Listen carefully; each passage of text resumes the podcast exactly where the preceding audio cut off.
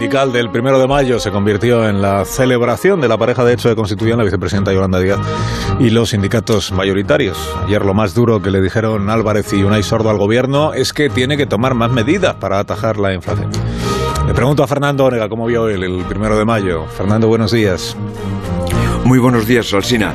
Ha sido la exaltación sindical, como acabas de decir, de Yolanda Díaz, que aquello parecía un homenaje a la sindicalista que llegó a la vicepresidencia y ella tenía el corazón partido entre comisiones y el último beso al presidente.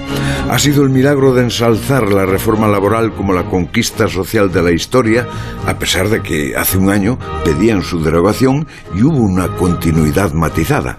Ha sido el alumbramiento de un nuevo mito que Yolanda Díaz llamó el Estatuto del Trabajo del siglo XXI, por ambición que no quede.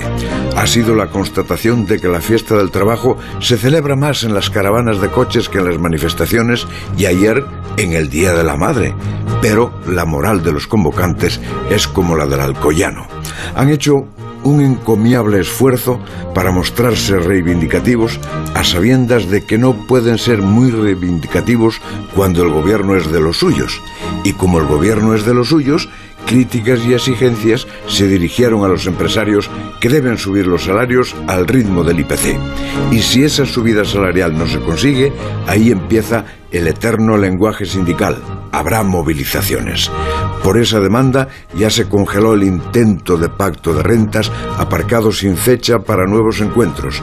Ayer dijo Unai Sordo que la COE no puede bloquear la negociación.